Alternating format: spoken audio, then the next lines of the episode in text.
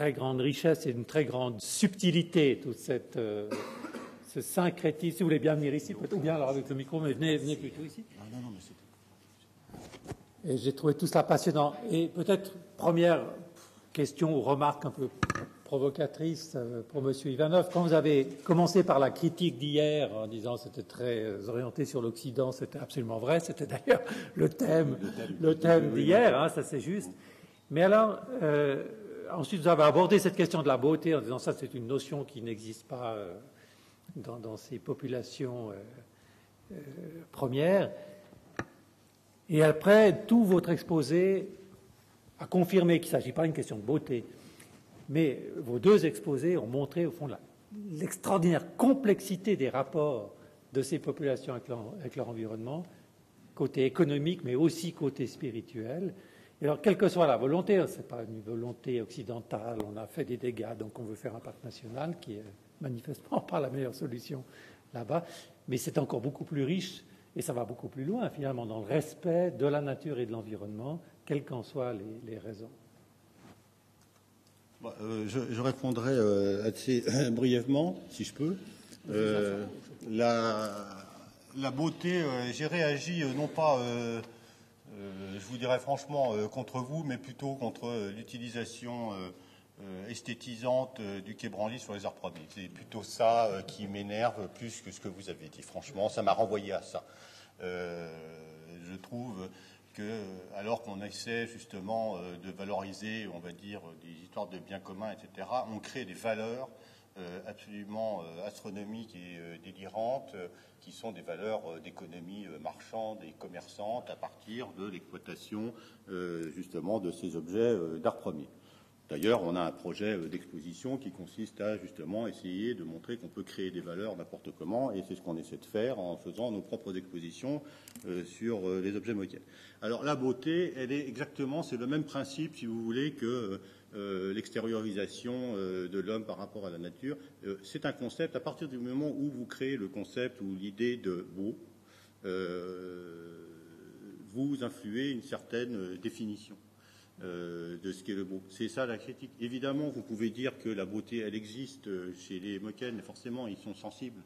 Euh, les malais sont évidemment sensibles à, certaines. Euh, la grande, on va dire, si ce qui se rapprocherait le plus de la beauté pour un malais du sud de la Thaïlande, c'est un équilibre.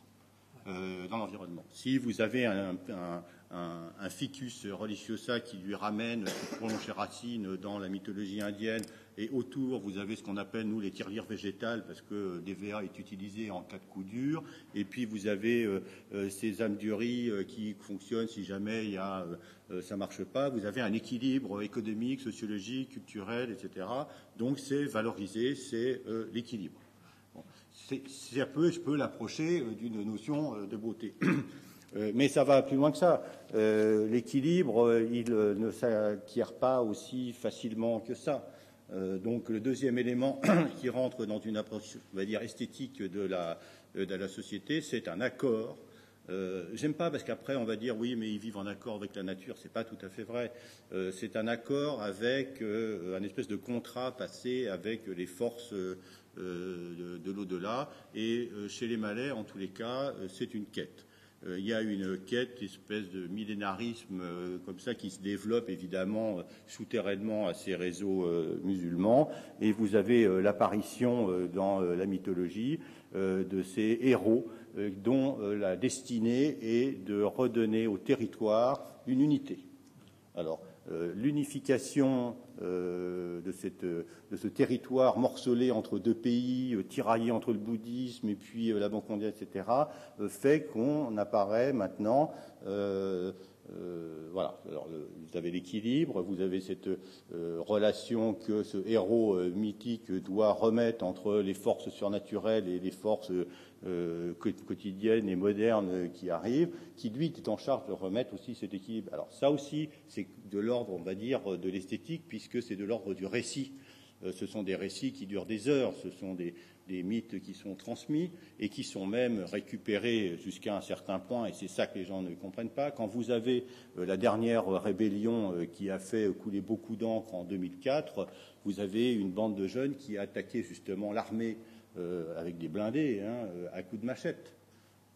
or, tout le monde s'est posé la question, mais enfin, ils, ils sont cons, excusez-moi l'expression, ils vont attaquer, ils savent très bien qu'ils vont à la mort. Non, ils étaient la réincarnation de ces héros qui étaient dans la quête de cette unité de territoire, persuadés d'une invincibilité, et que même si la mort les attendait, ce n'était pas le problème. Le problème était de remettre un équilibre là-dedans. Donc, vous voyez, c'est ça que j'ai pas eu le temps de décliner. C'est, on va dire, euh, l'environnement euh, doit avoir. Euh, il y a une quête, il y a une spiritualité, il y a un équilibre, il y a toute une, voyez, une déclinaison effectivement de valeurs morales locales qui existent. Merci beaucoup. Quelle source d'inspiration pour nous, mon Dieu. Madame, vous aimeriez intervenir Oui.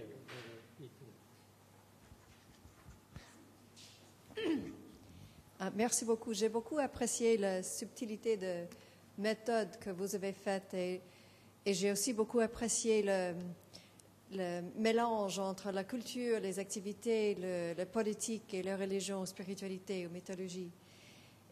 Ma question, c'est euh, ce que je trouve magnifique dans votre méthode, autant que ce soit difficile de faire la même méthode ici. Donc, on parlait hier, par exemple, de christianisme et de culture d'Occident.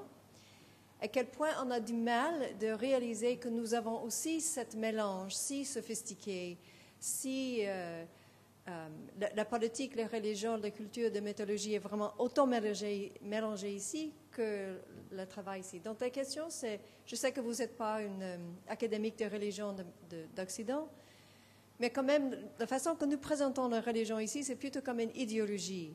Et j'aimerais savoir un peu, si la question, est-ce que vous trouvez que c'est plus facile d'avoir cette regard complexe chez une autre culture qui n'est pas la nôtre?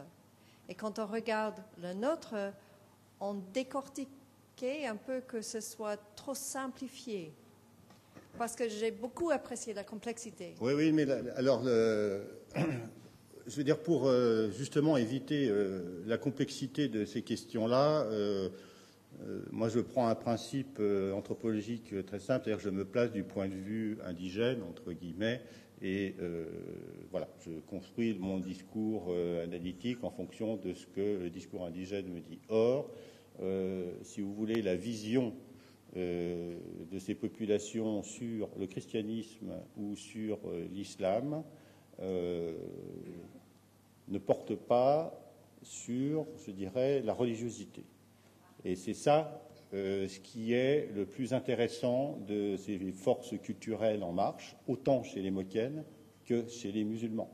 ils ont pris ce qu'il y avait, on va dire, pour les uns, les, malais de Patani de meilleur, euh, avec tout ce que ça concept, c'est-à-dire euh, la solidarité, essayer de ne pas, dans une communauté, avoir de plus riches que d'autres, développer la zakat pour essayer justement de récupérer avec des notions traditionnelles. Vous voyez, ils ont fait ce fameux mélange entre la date et l'islam au nom de valeurs sociales.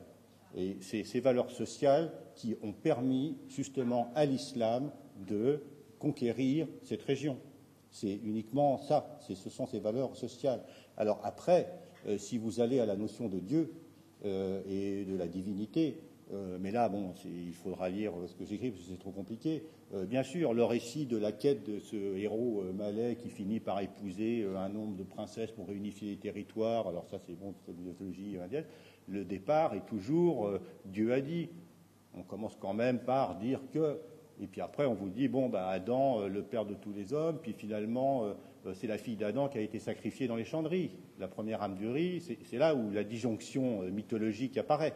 Vous voyez, il y a une récupération après, etc. Donc ça, c'est pour l'islam.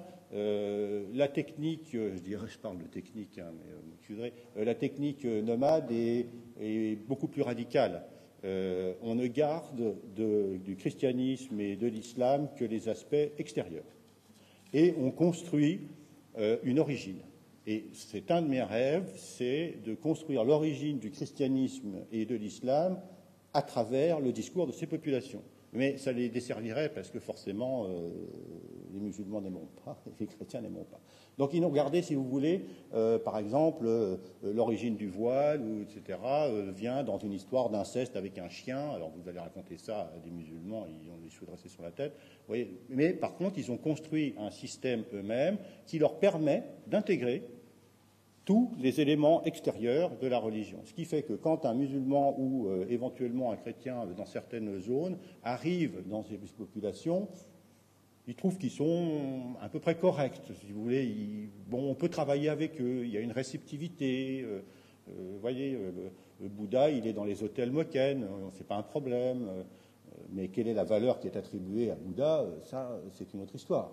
donc, vous voyez, en fait, on désamorce euh, le problème euh, le plus important, euh, c'est-à-dire l'unicité de Dieu, l'unicité de ça, et puis la relation que l'homme doit entretenir avec la divinité. Donc ils ont, si vous voulez, désamorcé ça en ne prenant que les aspects extérieurs et sociaux. Subtil, très subtil tout ça. Hmm. Est-ce qu'il y aurait encore une autre intervention, une autre question?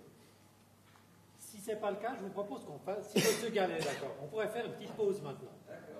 Jusqu'à jusqu'à 10h45. Puis ensuite, on regroupe ces trois interventions successivement jusqu'à la midi. Est-ce que l'organisation a quelque chose d'accord Non, non, pas du tout. Je précise simplement que, que les personnes qui souhaitent prendre un café, donc il faut le prendre à la cafétéria